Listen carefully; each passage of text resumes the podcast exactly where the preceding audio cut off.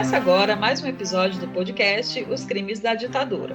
Vamos relatar aqui as atrocidades cometidas pelo Estado brasileiro em nome do regime militar, que existiu oficialmente no Brasil no período de 1964 a 1985.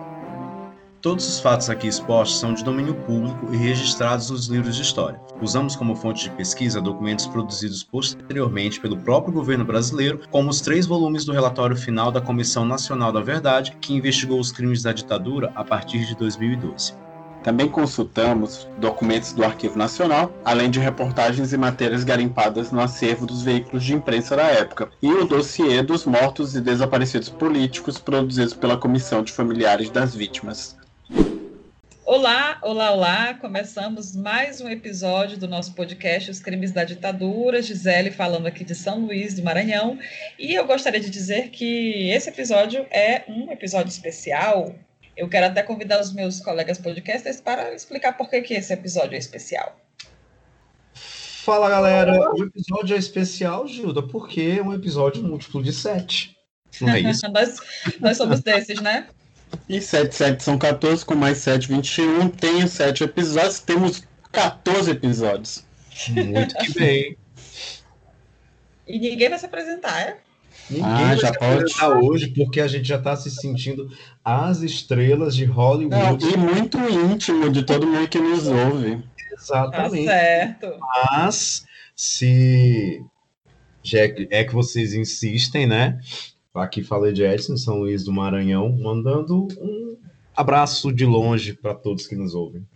Aqui fala Lante Fortaleza e eu reforço para vocês que essa proposta de trazer episódios especiais é quando a gente dá uma pausa nos relatos da Comissão da Verdade e a gente traz para vocês coisas que é, foram importantes e que merecem aspas mais trabalhadas, né? Onde a gente possa debater e possa conversar. Inclusive o episódio de hoje é bem especial nesse sentido, né? Casa bastante com o momento que nós vivemos. Olá, meus comunistinhas! Tudo bem com vocês?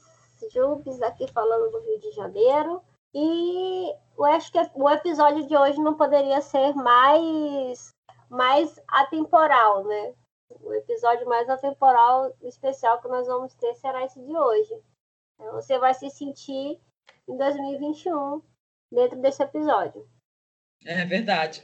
É, antes da gente partir para o episódio, a gente tem alguma notícia interessante aí que aconteceu nos últimos 15 dias para comentar aqui para os nossos ouvintes? Menino, como sempre, é, a gente não quer dar, a gente não gosta de estar tá, né, de dar, tá dando bola para esse senhor que está no nosso, né, nosso presidente, mas não, deixe, não podemos deixar de falar, né? Porque ele agora ele mudou aí o discurso dele, né? Que a pandemia era uma gripezinha, mas que agora ela é uma doença que veio para ficar. Descobriu agora que o Covid é uma doença que veio para ficar e que não adianta a gente ficar se lastimando, fazendo placar daquilo, que isso é ruim, que vai acontecer, que a gente tem que lutar e investir na nossa vacina, né? Isso vindo de um, de um, presidente que até outro dia estava querendo né, acabar com o SUS e empurrar a coroquina no nariz das pessoas, né? O curioso dessas mudanças de postura do, do presidente é que ele sempre aparece falando uma merda pior do que a anterior, né? Impressionante como ele consegue. Inclusive, inclusive, quando ele fala que pelo menos não matou ninguém, incentivando o uso da cloroquina, porque se, se não servir para nada, pelo menos não fez mal, né? Mas e a quantidade de dinheiro que ele gastou investindo num remédio que não vai fazer nenhum efeito de, de bom, né? Que pelo contrário é, causa efeitos colaterais muito complicados e negou isso, inclusive, que pelo menos no caso do ataque cardíaco, ele falou que não, que isso não existe, que não causa. Eu não sabia hum. a formação dele em medicina, nem, nem pelo. Como que é o nome do, do que tu te formou, Alan, da faculdade? Sim, 16 temporadas de Grey's Anatomy. Perfeito, nem essa dele eu conheço. Então, é, é uma contradição atrás da outra, e assim, coisas que são ah, gente, contradição é contradição, né? Mas é que são umas contradições tão enormes que a gente fica assim, Meu Deus, mas isso é, é impossível. Uma pessoa em sã consciência tá falando esse contrário, sabe? Quando recentemente o ministro, o ex-ministro Mandetta, né, abriu o verbo, lançou um livro, falou que a proposta do presidente era de que se cada pessoa tivesse a sua caixinha de, de cloroquina, ela podia sair sossegada para ir trabalhar, né? Era uma proposta de um tratamento precoce, né? Ou seja, ele expôs as pessoas ao perigo, né? Com essa loucura total. Com essa loucura. Não tem e ele defendeu, ele defendeu mais uma vez o uso do, do, do tratamento precoce na live de quinta-feira passada. E a gente sabe que os ministros caíram, tanto o Taixa quanto o Mandetta, né? Por que não chancelaram a cloroquina, né? E foi preciso botar o militar lá para que ele fizesse isso, né? E agora eles vêm com um discurso de que nunca foi dito isso, quando você tem aquela imagem risória do Bolsonaro correndo atrás de uma ema com a caixa de cloroquina, né? Então, acho que além de não ser médico, ele desconhece uma criação muito brasileira chamada meme. E o que eu acho mais complexo e triste e lamentável e detestável mesmo nessa história toda é que milhões e milhões foram gastos com essa porcaria dessa cloroquina e o dinheiro que era para vacina, dinheiro que era para pesquisa em vacina, nada disso aconteceu, né? Estamos aqui ainda correndo atrás do que se pode dizer de uma vacinação em massa. Será que vai ter? Será que vai rolar? Dois parênteses para idosos vacinados é que no dia de hoje foram vacinadas Fernanda Montenegro e Elza Soares, né? E foi, foi uma imagem bem bonita delas duas sendo vacinadas. É, deu assim uma esperança, né? Sim, de que é possível, né? Até o fim do ano, quem sabe. E querer essa vacina para os nossos velhos também, né? E só dentro dessa questão desses remédios ineficazes, né? A gente, eu, aqui no Rio de Janeiro, eu vou até agradecer, que eu acho que quem está tomando ivermectina pra, pra, contra o Covid vai servir de alguma coisa, né? Porque a nossa água aqui está cheia de, de vermes, né? A gente tá. De bosta, né? Estão tomando água com bosta água com bosta, com verme, com tudo, é vermelho que não Olha, tudo que acontece aí nesse Rio de Janeiro, eu não sei como você já não incendiaram esse estado, menino. Todo dia é uma coisa. Um dia é 80 tiros num ser humano, outro dia é, é invasão num, morro, aí água com cocô. Menino, você já tinha que ter destruído tudo aí. Olha, Júlio, o que eu posso te dizer é que aqui no Maranhão, na nossa República Comunista, tá indo, né? Tá devagar, mas tá indo a vacinação. Agora, para vocês aí do Rio, só vocês indo para Cuba. É, por falar em Cuba, eu tenho uma notícia boa. Se você é comunista como a gente, se você é de esquerda, prepare seu pacote turístico, porque Cuba, que está desenvolvendo duas vacinas, né, a Soberana 1 e a Mambissa, é, Cuba anunciou que pretende é, vacinar os turistas, os visitantes que forem à ilha, né?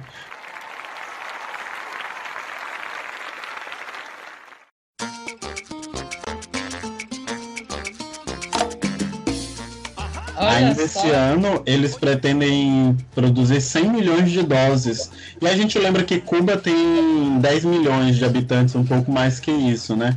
Ou seja, é, é uma cartada boa. Eu já estou fazendo minhas malas, e vocês? É, todo dia me manda para Cuba, né? Então, acho que vou. Vamos aceitar o convite, lá. né, gente? Né? Olha, eu, eu tô livre a partir do dia 18, tá? Férias. Férias. O pessoal que me mandou para Cuba, tá? Depois eu vou deixar meu, meu pix na, nos comentários do nosso podcast. E é um movimento inverso, porque a maioria dos lugares vai estar cobrando que as pessoas já estejam vacinadas para entrar nos países, né? E Cuba Exato. não, vem, vem como vieram ao mundo. Traga seu bumbum que a gente vacina. Lugar maravilhoso é Cuba. É isso aí. Então vamos, vamos partir para o nosso episódio. Vamos, vamos, Cuba. Vamos todos agora. Então vamos lá. Episódio 14. O massacre de Manguinhos ou Quando a ciência virou alvo da ditadura. Firmando a agora tradição de trazer edições especiais a cada episódio múltiplo de sete, como dissemos lá, na, lá no início desse episódio, apresentamos o segundo episódio especial desse podcast. Aproveitando o atual debate em torno do necessário apoio governamental ao desenvolvimento da ciência no Brasil. Lembrando que nosso próximo episódio vai retomar a ordem cronológica com que costumamos trazer os relatos sobre as vítimas da ditadura militar brasileira. No episódio de hoje, vamos trazer um panorama sobre as intervenções da ditadura militar nas universidades e nos centros de pesquisas, no que tange à produção científica durante o regime de exceção, até chegar ao triste episódio de Manguinhos, que apesar de não configurar qualquer violência física contra os envolvidos, representou um ataque frontal à ciência, o que deixou sequelas de longa duração na produção científica brasileira. Não precisamos nem dizer que a escolha do tema para este segundo episódio especial se deu em função dos recentes ataques do atual governo federal contra as pesquisas científicas brasileiras. Num momento tão relevante quanto esse, em que cientistas no mundo inteiro se mobilizam contra o coronavírus e recebem apoio institucional de seus governos, exceto o Brasil, em que o governo faz exatamente o contrário, promove o corte de verbas, no financiamento e até na cota de importação de equipamentos e insumos médicos da pesquisa científica, que integra os esforços de combate à pandemia. Lamentável, né? Mas vamos aos fatos. O início dos anos 60 trouxe à tona a discussão sobre a reforma universitária brasileira. Isso porque a política de desenvolvimento posta em marcha na década de 50 não atingiu a estrutura universitária, que já era considerada atrasada e incapaz de absorver um número cada vez maior de candidatos aptos a ingressarem nas universidades públicas. O ano de 61 foi de mudanças na política educacional com a aprovação da primeira LDB, a Lei de Diretrizes e Bases da Educação, depois de 10 anos de discussão no Congresso. Mas a mudança acabou sendo um balde de água fria no movimento estudantil e na própria academia. Isso porque a LDB de 61 era extremamente conservadora e ela simplesmente consolidou o modelo tradicional das instituições de ensino superior, até que em dezembro desse mesmo ano, o presidente João Goulart criou a UNB, a Universidade de Brasília, fundada com a promessa de reinventar o ensino superior no país, com a intenção de criar uma experiência educadora que unisse o que havia de mais moderno em pesquisa tecnológica com produção acadêmica, capaz de melhorar a realidade brasileira. O grande problema para os criadores da UNB e para o movimento estudantil da época, que era representado majoritariamente pela UNE, a União Nacional dos Estudantes, é que a paranoia anticomunista gerada pela Guerra Fria já estava afetando o país intensamente e acabou por provocar o lamentável golpe militar de 64. Logo após a eclosão do golpe, em 31 de março de 64, inúmeros episódios de agressões e prisões ilegais foram cometidos contra estudantes, universitários ou secundaristas. Foi a violência mais imediata que o, entre aspas, Comando Supremo da Revolução conseguiu cometer contra as universidades. Mas não é desse capítulo dos crimes da ditadura que vamos falar hoje. O foco aqui é o que aconteceu logo após a publicação do AI-1, o ato institucional que passou a vigorar no dia 9 de abril, que fez estragos nas vidas dos que pudessem ser considerados inimigos do regime militar. As instituições universitárias se tornariam, juntamente com os sindicatos, alvos da ação repressiva dos governos militares, considerados locais privilegiados para a difusão de doutrinas revolucionárias e de recrutamento para as organizações de esquerda. Para se ter uma ideia, logo após o golpe militar, as primeiras semanas de aula nas universidades foram suspensas e foi colocada em ação a chamada Operação Limpeza, nome utilizado por agentes do Estado e seus apoiadores para expressar a determinação de afastar do cenário público os adversários recém-derrotados, o que incluía comunistas, socialistas, trabalhistas, nacionalistas de esquerda, dentre outros. Lembrando que toda essa premissa aqui era coisa ali da cabeça dos militares mesmo. E a gente pode ver que isso não acontece muito hoje, né? Vocês podem ver que a, as universidades, principalmente a, as universidades federais, hoje elas são fortemente agredidas, né? E ela é, virou fonte de, de doutrinação, né? É, eles dizem que lá é só dentro do cu gritaria, né? É, é, o pessoal da maconha e da doutrinação tá tudo lá. Então isso não vem de hoje, né? E a gente acaba tendo que fazer, se a gente lembrar para o começo do, do governo Bolsonaro, primeira grande manifestação contra Bolsonaro, quando a gente ainda podia ir às ruas, foi contra os cortes na, nas universidades, né? As políticas educacionais. E aí você teve que ir para as ruas para defender as universidades, né? No momento que elas eram muito atacadas. É, a gente vê o intervencionismo do, do governo quando não respeita a, lista tríplice de onde os candidatos são eleitos, ou nomeia o, o penúltimo colocado, o último colocado, né? Ou gente que nem estava na lista. É, e tira a autonomia da universidade, ao invés de ser um reitor, é, nomeia um interventor, né? Que era muito comum, prática muito comum na ditadura militar, né? E foi assim que reitores, professores, pesquisadores e estudantes que integravam equipes de pesquisa foram literalmente banidos das universidades e das instituições que respondiam pela pesquisa científica brasileira naquela época. Foi esse o pano de fundo das graves violações de direitos humanos que atingiram o meio universitário. Prisões, torturas e mortes de professores, estudantes e funcionários, boa parte deles ligada a alguma organização política. Os dados sobre o número de perseguidos no universo acadêmico durante os 21 anos do regime militar passaram a ser sistematizados em 2014 pelo Instituto Brasileiro de Informação em Ciência e Tecnologia, em parceria com o Museu de Astronomia e Ciências, este ligado ao Ministério da Ciência e Tecnologia e Inovações. Eu vou fazer um comentário aqui também rapidinho. A gente pode também lembrar e ver essas perseguições, né?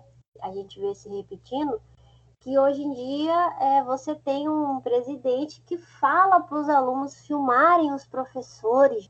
Ali o professor não pode falar da política da forma correta, não pode falar o que está acontecendo, que ele vai ser filmado e ele pode ser processado por isso.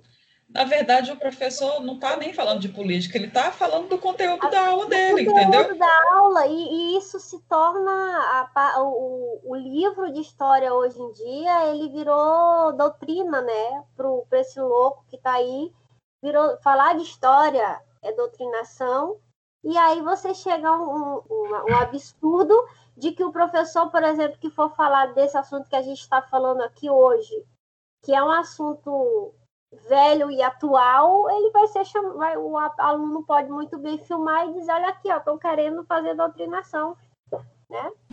Os primeiros dados foram publicados em 31 de março de 2015, no aniversário de 51 anos do golpe, oportunidade em que 483 cientistas, entre professores universitários, alunos de pós-graduação, pesquisadores atuantes em institutos de pesquisa ou que possuem alguma atividade acadêmica caracterizada por publicações, participações em associações científicas e afins, foram identificados como vítimas da ditadura. A estimativa é que esse número chegue a mil nomes no total.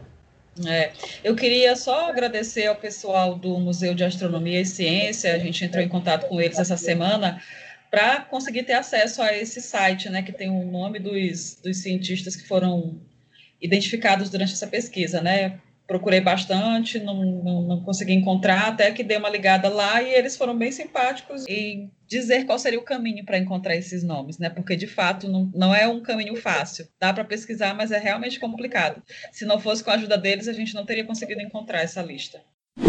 O levantamento realizado não impôs restrições com relação à área acadêmica de atuação das vítimas, incluindo tanto professores e pesquisadores que atuam ou atuaram em áreas de maior tradição científica, como física, química, biologia ou história, como professores ligados às artes plásticas, às letras, cinema e etc., desde que fossem vinculados a alguma universidade na época em que foram vítimas de algum tipo de expurgo da ditadura militar. E a caracterização destes cientistas e pesquisadores como vítimas do expurgo implica dizer que eles foram perseguidos ou tiveram suas carreiras acadêmicas prejudicadas em função de questões de natureza política.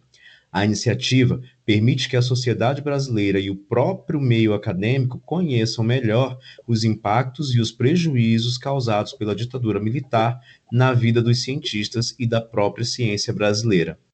Toda essa lista, ainda em construção, com os nomes dos cientistas expurgados das universidades e centros de pesquisas brasileiros, você pode consultar no site do Museu de Astronomia e Ciência. O endereço é mast.br. O link vai ser publicado na lista de fontes de pesquisa, aí na descrição do episódio da sua plataforma de podcast. Com a I1, a perseguição aos inimigos do regime foi oficializada, dando ao, entre aspas, Comando Supremo da Revolução o direito de punir e caçar direitos de quem eles bem entendessem. No caso das universidades, os militares tiveram dois tipos de motivação para afastar seus dirigentes. O primeiro foi direcionado ao que, aos que eram considerados pessoas não gratas ao regime militar, como foi o caso da UNB, e o segundo, porque esses dirigentes começaram a colocar obstáculos às ações repressivas dentro das instituições de ensino superior. Nesse caso, o afastamento procurou facilitar o processo de expurgo de professores, pesquisadores e estudantes. Além das cassações sumárias de reitores e professores, outro instrumento de repressão amplamente utilizado pelos militares contra as universidades e centros de pesquisa foram os IPMs, os inquéritos policiais militares. E quem acompanha o podcast há mais tempo já sabe que os IPMs daquela época reuniam quaisquer informações fabricadas para caber na premissa já estabelecida de que todos eram culpados por subversão. Com os reitores biônicos indicados pela ditadura, muitos membros das comunidades universitárias de todo o país foram denunciados, investigados e presos, apenas por expressarem indignação contra as ações dos militares. É, me permite uma parte? Claro, Alain.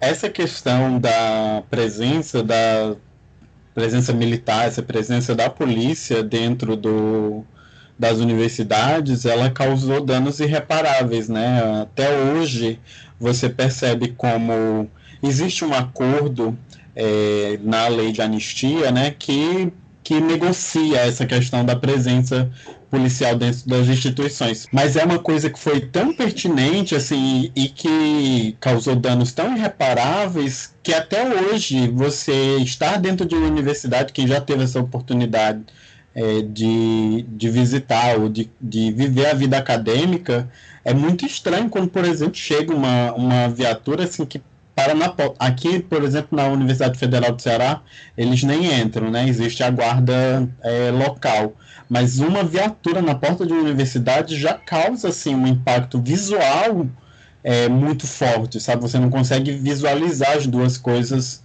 é, no mesmo espaço é muito estranho mesmo. Nos meus tempos de universidade aqui na Federal do Maranhão, também não, polícia não entrava. polícia militar não entra, acredito até hoje, né? E quando tem qualquer tipo de investigação, ele chama a Polícia Federal. E, no geral, é muito difícil aparecer a polícia ali. É, é, não tem como. É, não combina. A universidade nunca combinou e nem nunca vai combinar com, com essa repressão policial. Boa parte dos acusados nesses inquéritos acabaram por ser absolvidos nos tribunais militares, mas isso apenas para serem posteriormente afastados de suas funções nas universidades ou mesmo demitidos. Tudo isso aconteceu ali no biênio 64-65.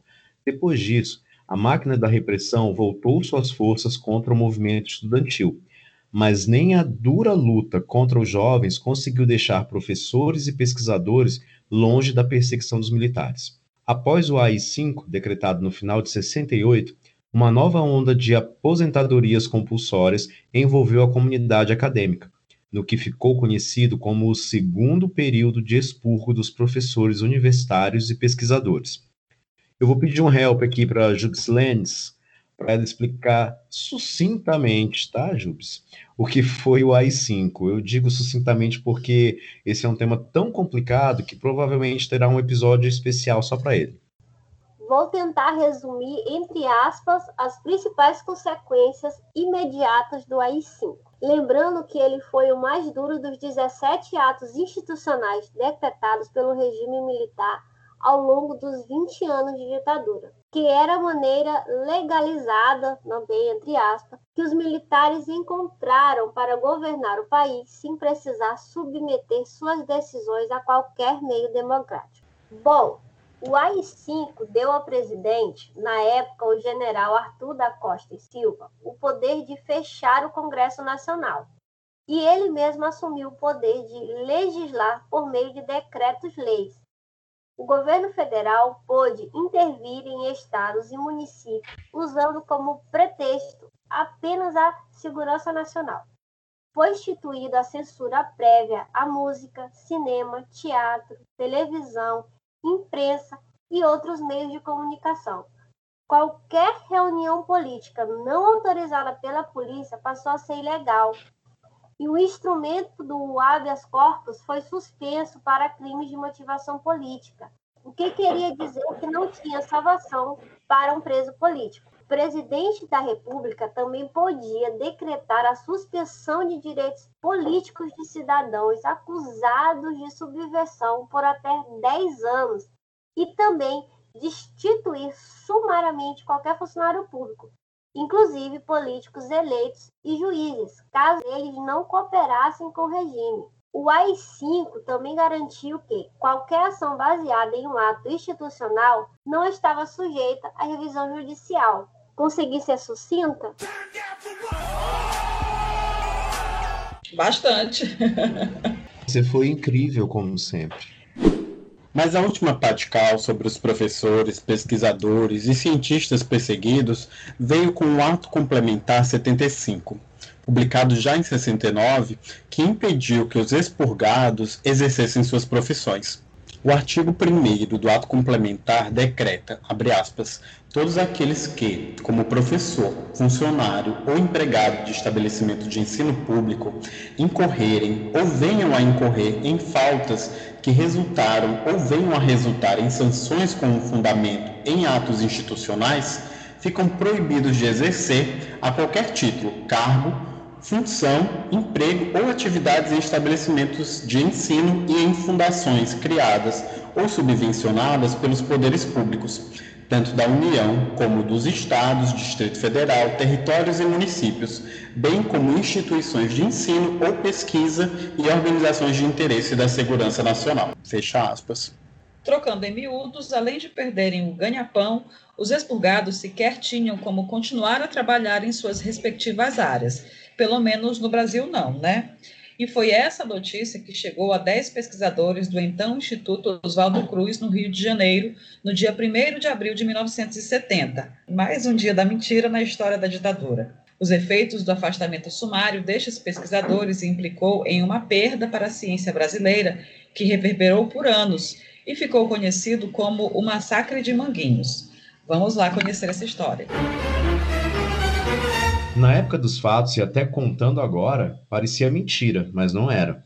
Em pleno 1 de abril de 1970, o governo militar decretou a aposentadoria compulsória dos dez mais respeitados pesquisadores brasileiros em atuação no então Instituto Oswaldo Cruz, posteriormente transformado em Fundação Oswaldo Cruz e carinhosamente conhecida como Fiocruz. Rapidamente, a notícia chegou à sede do Instituto, no belo castelo de aparência mourisca, localizado no bairro de Manguinhos, às margens da Avenida Brasil, no Rio de Janeiro.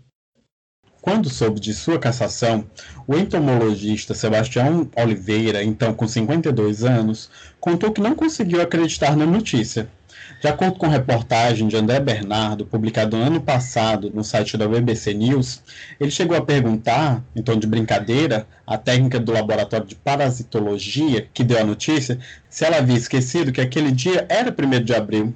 Pois é, Sebastião só se convenceu que estava caçado e aposentado pela ditadura militar quando o telefone tocou e do outro lado da linha alguém confirmava que a notícia já estava dando na Rádio Globo e ele foi lá ouvir o noticiário. O entomologista não foi o único a não acreditar. E antes que vocês se perguntem ou deem um Google, eu já vou questionar a Jubes aqui. O que é e o que faz o entomologista? É entomologista, né, gente? Não é endomologista não que tira a anabelle das pessoas, não, tá?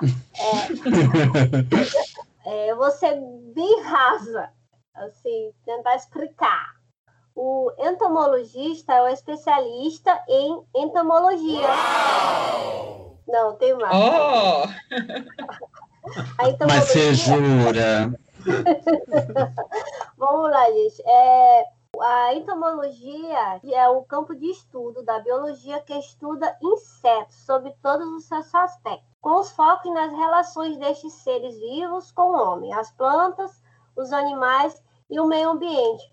Especificamente no caso do Sebastião, ele se especializou no estudo, descrição e catalogação das famílias de um mosquito muito comum em ambientes aquáticos. É um nome em latim bem complicado, então nem vamos dar o trabalho de tentar pronunciar essa palavra aqui. Sebastião Oliveira chegou a descobrir e descrever cerca de 40 espécies diferentes desses mosquitos, e teve o seu nome dado a outras 10 espécies ou gêneros destes seres, por outros cientistas que simplesmente queriam homenagear o cientista de alguma forma. Só para concluir, o tipo de mosquito que ele pesquisava é considerado um excelente bioindicador de ambientes muito poluídos, podendo apontar, por exemplo, a presença de metais pesados em rios, riachos, lagos, poças temporárias de água, estações de tratamento de esgoto, entre outros ambientes aquáticos.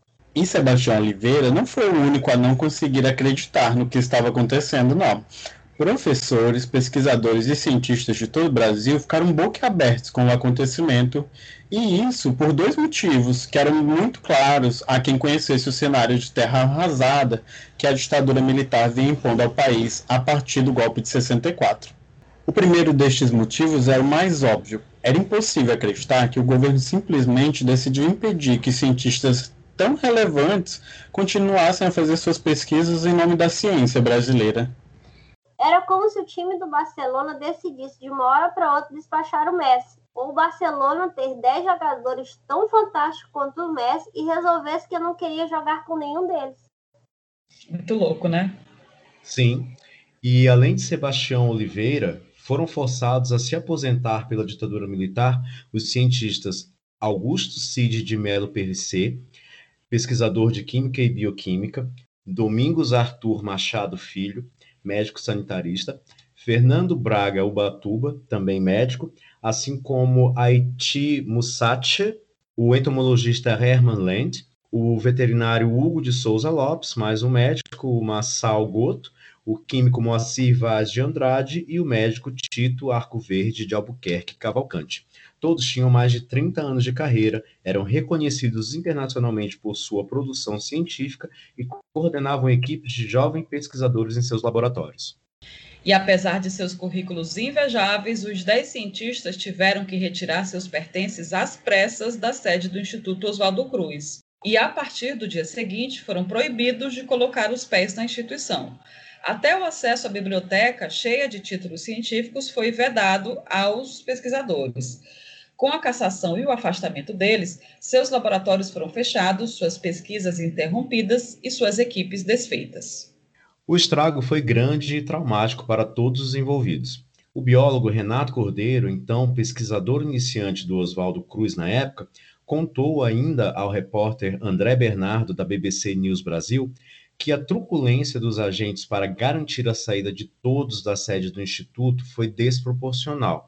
Aspas. Eu e outros estudantes fomos expulsos dos laboratórios e impedidos de entrar na instituição. Pesquisas foram interrompidas e sonhos destruídos. Fecha aspas. Recorda o autor do pós-fácil Momentos Sombrios para não serem esquecidos pelas novas gerações do livro O Massacre de Manguinhos, lançado em 1978 pelo pesquisador Herman Lent, mais um dos caçados naquela ocasião.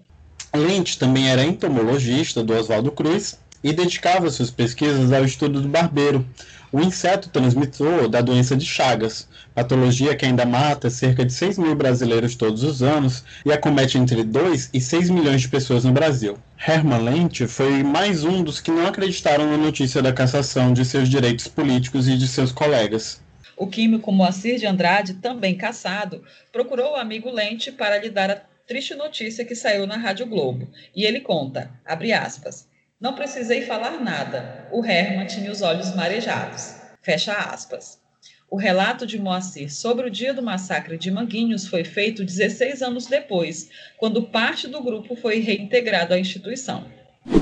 A socióloga Wanda Hamilton, pesquisadora da casa de Oswaldo Cruz, avaliou que a ditadura militar teve um impacto terrível sobre o desenvolvimento científico brasileiro após o massacre. Uma estimativa, é possível inferir que se cada um dos dez cientistas tivesse preparado um profissional por ano, teriam formado de 1970 a 1986 160 novos cientistas.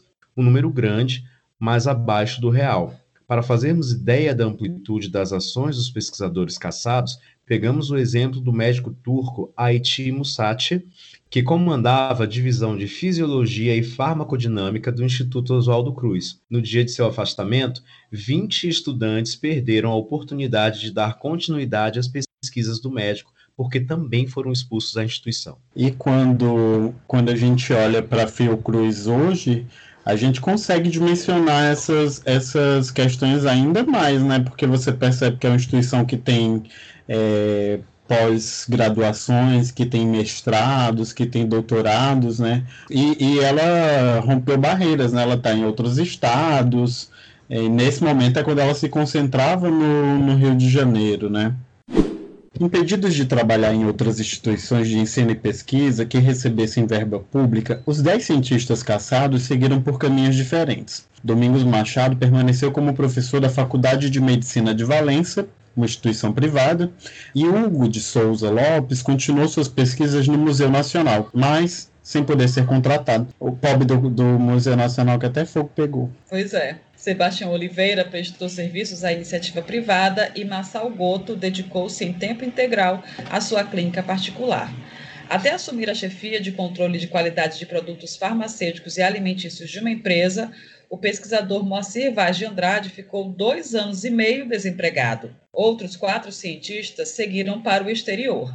Augusto Perissé passou a fazer pesquisa científica na França e na Alemanha, Fernando Ubatuba deu aulas na Inglaterra e na Escócia, e Haiti Moussatche e Herman Lente foram contratados por universidades da Venezuela. Mas o massacre de Manguinhos foi apenas o triste desfecho de anos de perseguição sofrida pelos dez cientistas vítimas da ditadura. Muito antes de serem caçados, eles já eram alvo do regime. Entre 64 e 66, eles responderam a três inquéritos: um civil, um militar e um administrativo. Ao serem chamados para depor sob vagas acusações de corrupção, subversão e conspiração, eram obrigados a responder perguntas como: você é comunista? Faz parte de algum partido político? Ou exerce alguma atividade política no Instituto Oswaldo Cruz? Aff. Sempre o mesmo, né? Igual. Eu fico pensando no pobre do coitado, do desgraçado, do médico, preocupado com o barbeiro e tendo que parar toda a vida dele para responder umas perguntas tão escrotas, né? Nenhum dos inquéritos conseguiu provar nada contra qualquer um dos pesquisadores. De acordo com o historiador Daniel Elian, autor de obras acadêmicas sobre o episódio de Manguinhos, os documentos produzidos pelos órgãos de repressão só traziam mais do mesmo que já citamos em episódios passados ao falar dos IPMs.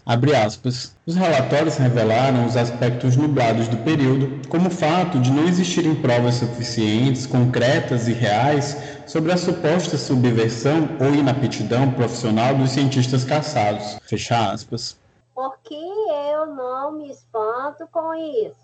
Na verdade, é? gente. Pa... Queria saber o que, que o, os militares achavam que iam encontrar dentro de uma, de uma instituição, né? Que faz pesquisas. Que tipo de comunistas revolucionários eles iam encontrar lá dentro? Mano, não era nada, não era nada de revolucionário, não era nada de comunista, era só porque eles discordavam da ditadura, ponto. Para eles já bastava para querer caçar esses caras, entendeu? Esse é o problema. Ora, se eles queriam provar que eles não tinham aptidão profissional, sendo que eram cientistas internacionalmente respeitados, mas para os militares eles estavam sendo investigados por inaptidão profissional. É uma loucura. É um absurdo que a gente tem que ler e saber que aconteceu no Brasil. Seguindo a mesma linha de explicação dos assassinatos acontecidos, né? O absurdo. Pois é. E essa foi a razão para que a notícia de cassação do grupo surpreendesse a todos no dia 1 de abril de 1970. E é aqui que passamos para o segundo motivo pelo qual era difícil acreditar no que tinha acontecido. Apesar da suposta implicância ideológica do governo militar contra os cientistas do Instituto Oswaldo Cruz, a única conclusão possível é que a decisão foi tomada por motivações pessoais travestidas de perseguição ideológica.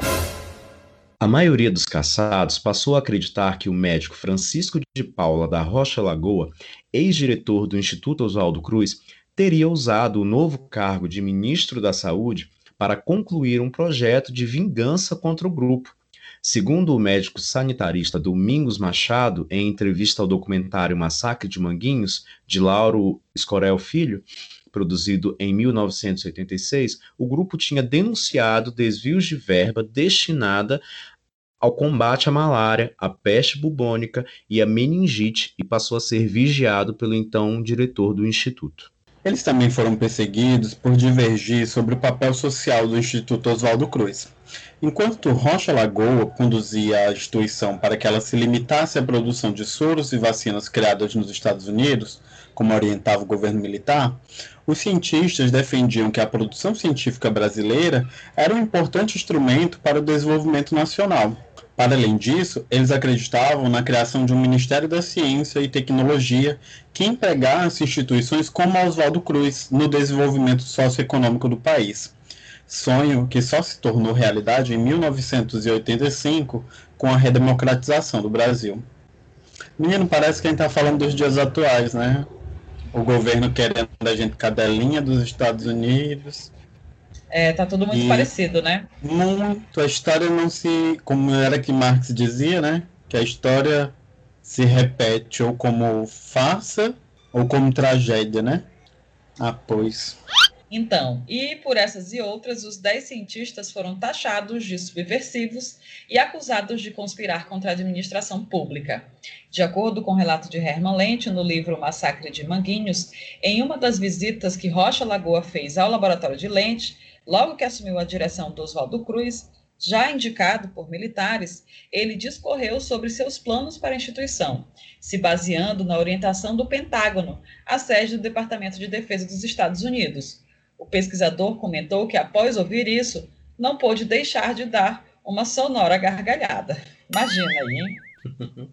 Imagina a raiva do Rocha Lagoa ouvindo essa risada, hein? Não é, menina. 16 anos depois do expurgo do grupo, os 10 foram integrados a Fio, reintegrados, na verdade, a Fiocruz. Apenas Lente optou por não regressar à instituição. Preferiu continuar dando aula na Universidade Santa Úrsula, instituição de ensino particular que o acolheu em 1976, após retornar da Venezuela. A reintegração dos perseguidos políticos teve cerimônia pomposa que contou com a participação dos envolvidos no episódio, além de presenças ilustres como o ator Mário Lago, que era presidente da Comissão Nacional de Anistia, do deputado federal Ulisses Guimarães, então presidente da Câmara Federal, e do antropólogo Darcy Ribeiro, então vice-governador do Rio de Janeiro.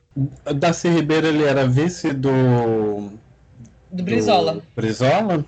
Olha que legal, não sabia disso. Morri, não sabia. É, esse podcast, todo dia a gente aprende uma coisa. O discurso de Darcy Ribeiro foi cheio de emoção e conseguiu expressar a justa indignação contra as perseguições políticas a tantos cientistas brasileiros. O próprio Darcy Ribeiro foi um dos professores expurgados das universidades durante o regime militar. A dor que me dói, a lágrima que eu choro, é pelas pesquisas que foram interrompidas e nunca mais se farão. É pelos jovens cientistas que teríamos formado e não se formarão nunca, a ciência é a última profissão que não se aprende nos livros. É um cientista que cria outro. E vocês, os mais preparados para frutificar novas gerações, foram proibidos de se multiplicar. Fecha aspas. Tocante, né? Ah, demais, quase choro aqui. A cerimônia de reintegração dos cientistas caçados de Manguinhos foi registrada para o já citado documentário de Laura Escorel. O vídeo traz entrevistas com cada um dos perseguidos e, em alguns momentos, é possível vê-los dar risada, lembrando do absurdo das investigações que responderam, como a vez que foram acusados de promover feijoadas subversivas nas dependências da instituição. O que será feijoada subversiva, né? Mas, enfim. Ah, é uma feijoada com pé de porco. Deve ser. Mais aí, pé do que linguiça. Menino, Mas... é uma feijoada com feijão branco. Vou causar, é uma feijoada vegana. É, essa é super sim. Mas olha só, os cientistas também lembraram emocionados da solidariedade prestada por seus funcionários. Um deles disse a Sebastião Oliveira que, caso ele precisasse, poderia pegar mantimentos em uma conta que tinha aberta em um armazém nas redondezas do Oswaldo Cruz. Olha só a gentileza, né, gente?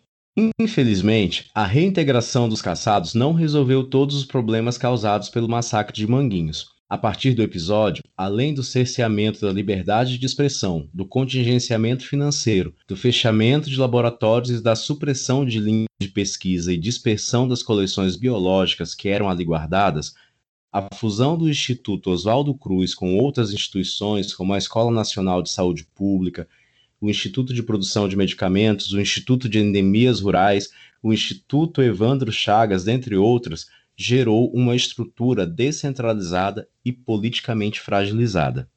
A nova instituição, formalizada em 1970, recebeu o nome de Fundação Instituto Oswaldo Cruz, ano também emblemático para o que viria a sofrer a saúde pública no governo militar. O intenso processo de privatização e mercantilização, estruturando um sistema de saúde insuficiente, mal distribuído, descoordenado, inadequado, ineficaz, centralizado, corrupto e injusto. Tô parecendo aquela jornalista da Globo. Xoxa, Isso. manca. Anêmica. Xoxa, capenga, manca, anêmica, frágil e inconsistente. Minha vida, minha vida social. Tava pensando nesse meme aqui também. É bom que a gente já opera no mesmo modus operandi, né? Na, na internet, esses dias, no Twitter, vazou uma. Vazou assim, não, repercutiu uma cena da novela que tá repetindo. Não sei se é qual que é a novela que passava nos anos 2000, que tá passando na Globo agora. E aí a pessoa tem um acidente na rua e ninguém chama o SAMU, alguém, ela tem que ir num táxi, sabe? É uma coisa bem louca. Aí as pessoas vão, vão dizer, não, porque o SAMU não existia. O SAMU é, do, é de 2002, né? É de 2004, na verdade. 2004, né? Que é do governo E a novela é de 2001. Aí o povo nem para pensar nisso, né? Que sem governo Lula não tinha coisas básicas como um SAMU, né? Né? E, e Alanzito, a gente também pode perceber aí, né, nesse, nessa sua fala, que tá tudo igual, né? Tá tudo bem parecido com hoje, né? Verdade. tá tudo bem parecido com hoje. A gente não pode esquecer aí que antes dessa pandemia a gente estava passando pelo desmanche do SUS, né? E a gente também pode lembrar do, do Sandu, que a gente comentou aqui, né? O Serviço de Atendimento Médico Domiciliar de Urgência, que a gente falou dele em alguns episódios atrás, e foi extinto justamente em 1970. E só para deixar mais claro, o Sandu fazia o que o SAMU passou a fazer a partir de 2004, né? Quando foi criado pelo então governo Lula. Perverso Lula! É, foi até pensar em ter o SAMU para o pobre que não tinha como ser socorrido na rua. E podemos encerrar o relato afirmando que o que aconteceu no Castelo Morisco, lá no bairro de Manguinhos, no Rio de Janeiro, foi de fato um massacre, né? Um massacre de sonhos, de trabalhos, de projetos, um verdadeiro massacre do futuro. Triste, né? Mas antes de encerrarmos o episódio, vamos ver se temos recomendações para a quinzena? Alguém? Ah, eu tenho. Também okay. tem hoje. Então, mandem ver. Vai lá, Jubes. É, eu quero recomendar para os nossos ouvintes o, que assistam o, o filme Getúlio, né? Está disponível na Netflix. O filme, apesar de ser antes, é um filme antes ditadura, né? Mas você assistindo esse filme, você vai compreender melhor como foi o começo dessa articulação toda que levou a, ao golpe de 64. Então, eu recomendo que vocês assistam Getúlio. Muito bom. Está disponível onde, Jubes? Netflix. Hum, legal. É, Tony Ramos no papel de Getúlio, né? Bom filme para você começar a entender ali como é que já estava começam nessas articulações, né? É, na verdade, é até um mundo de conspirações políticas, né? Que no Brasil sempre teve muita. Sempre teve, exatamente. Eu, eu tenho duas indicações para vocês. A primeira é bem recente, já tem um mês, que é a entrevista da doutora Margarete Dalcomo no, no Roda Viva. Ela é cientista da Fiocruz e ela fala hoje de como é que tem sido esse trabalho da Fiocruz na pandemia do coronavírus. É uma fala atual, mas ela perpassa por várias dessas questões que nós é, comentamos aqui hoje no nosso podcast. Então, acho bem interessante. Eu ia pedir para colocar um trecho aqui no, na nossa edição, mas eu vi que ela toda é muito interessante. Você não vai perder uma hora da sua vida, você vai ganhar, porque você precisa conhecer essa mulher. Mas o link vai estar lá no, nas fontes, né? Exatamente. A outra coisa que eu gostaria de comentar para vocês é um artigo do professor Isaac Reutemann. É, ele é professor emérito da Universidade de Brasília, pesquisador do CNPq, membro da Academia Brasileira de Ciências. Ele escreve um artigo na USP, no site da USP, que chama Fuga de Cérebros, uma calamidade para o Brasil. E ele mostra que com essa redução de investimentos, com a condição das universidades no atual cenário, a redução de verbas do CNPq, hoje se gasta mais dinheiro com leite condensado do que com pesquisa e extensão nesse país, é, ele mostra como essa situação da fuga de cérebros no tempo atual que vivemos é uma calamidade, vai deixando o nosso país mais xoxo, capenga, anêmico. Infelizmente, né? Essas são as minhas indicações. Vocês têm mais? Ah, eu tenho. Eu tenho duas indicações também. É, inclusive, são, são indicações que a gente até já citou aqui no, no episódio de hoje, porque foram fontes para, para, de, de pesquisa para esse episódio, né? Que é o livro O Massacre de Manguinhos, que foi escrito pelo Herman Lente, um dos, dos pesquisadores aí caçados. Ele foi lançado oficialmente em 78, desculpa, foi lançado em 78 é, com uma capa muito emblemática que foi desenhada pelo Oscar Niemeyer, que trazia o, o, um desenho, né, desenho à mão livre, do, do castelo, né, o castelo morisco da, da Fiocruz, com uma das torres desabando, né, para poder meio que dar a ideia de que foi, foi realmente um desmonte que aconteceu ali no, na Fiocruz, né? E aí esse livro foi relançado em 2018 pela Fiocruz também, numa parceria com a editora Cielo.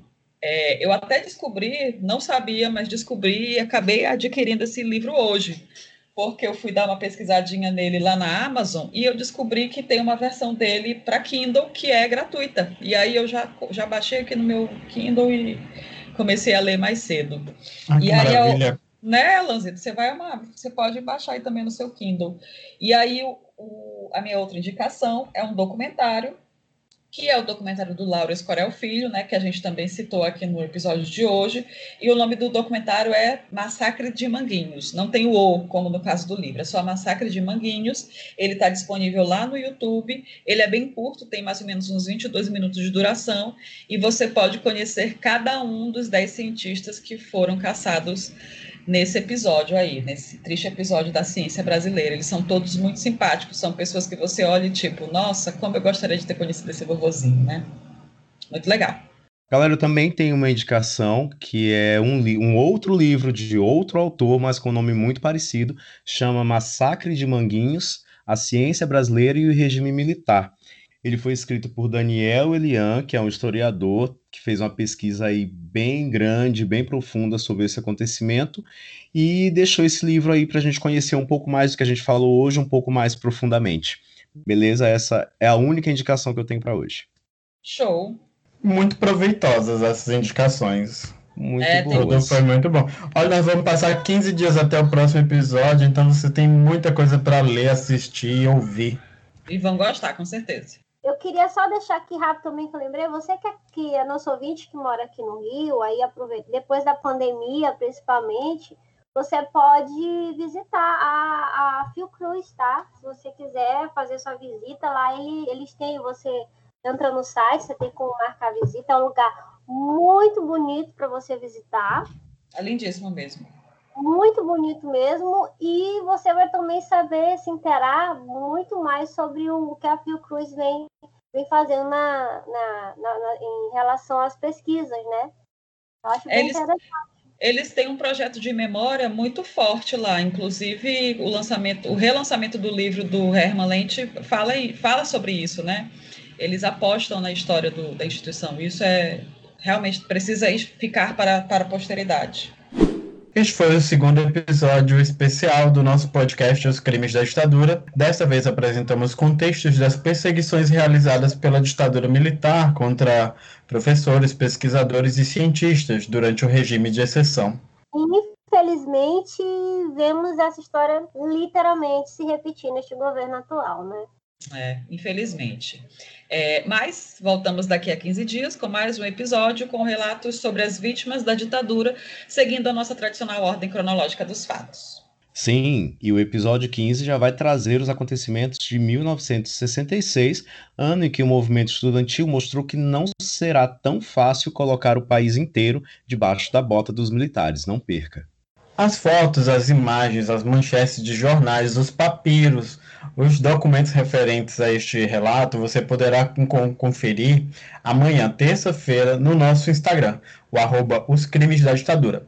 Você também pode acompanhar nossas threads no Twitter com os links das principais fontes de pesquisa. Segue lá no arroba Crimes Ditadura AP de podcast. Sugestões, erratas e contribuições podem ser enviadas no e-mail os crimes da ditadura podcast arroba gmail.com. Então por ficamos por aqui. Me despeço com beijos comunistinhos e vermelhos para todos os nossos ouvintes. Até o nosso próximo episódio. Até, gente. Um abraço. Agradeço por vocês estarem ouvindo aqui até o fim do episódio.